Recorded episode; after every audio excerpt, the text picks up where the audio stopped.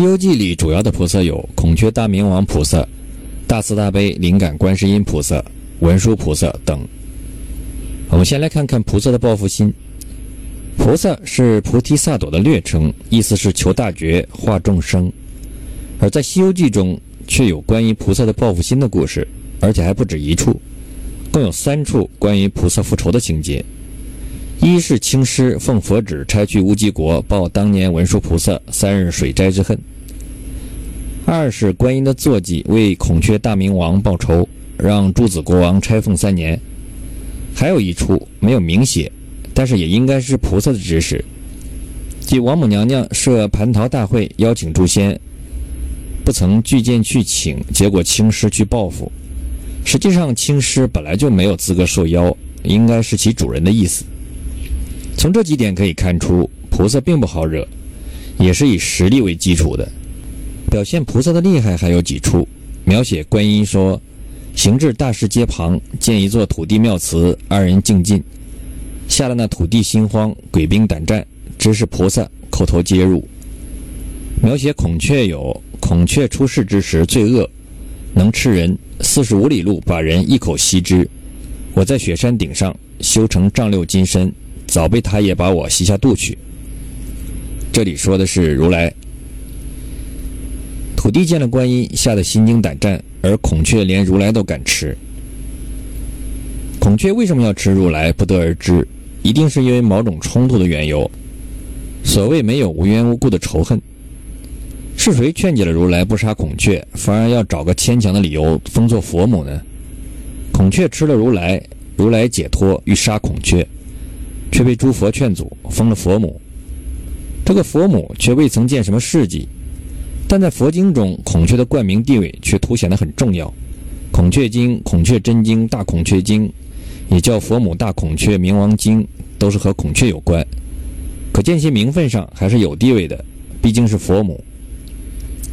而另一个观音菩萨却很注重实际，《黑熊经》似乎比猪八戒要更加适合去取经。他法力和孙悟空差不多，但却没有加入取经队伍，而是直接被收入观音门下。观音知道黑熊精神通不亚于孙悟空，而却给他带了紧箍，不安排他去一同取经。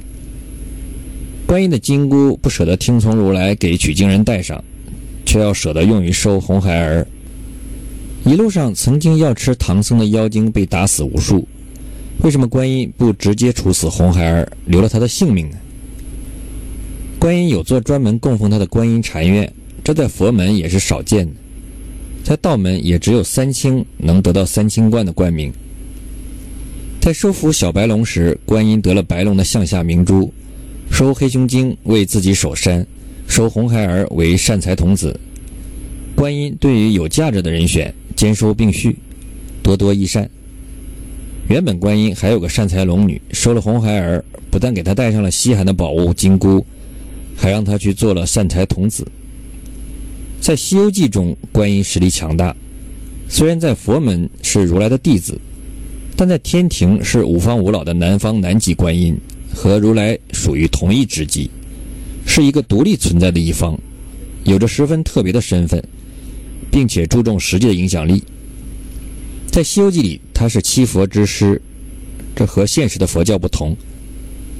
文中描述他智慧圆满，当然也貌美，打扮精致，以色相诱人的金鼻白鼠精，就以半截观音自诩。观音做过几样事情，对于完成取经起到了决定性的作用。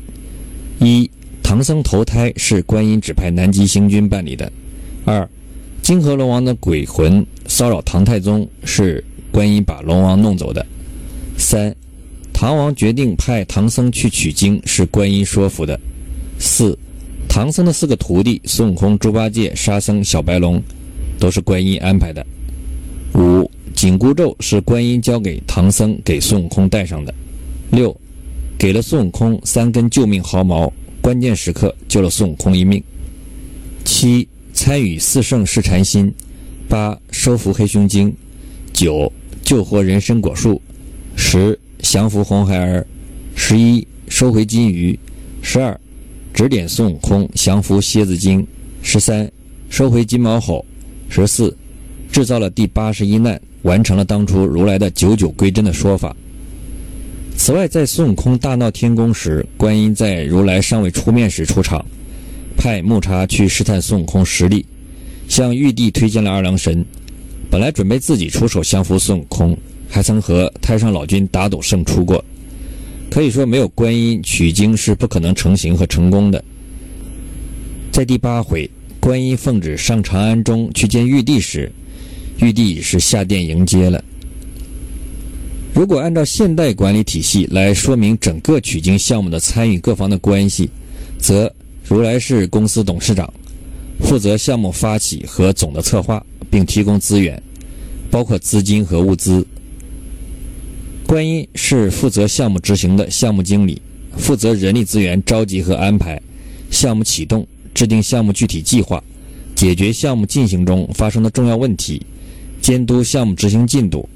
协调项目关系人的利益等关系，以及负责收尾和验收工作。师徒几人则是具体参与项目的员工，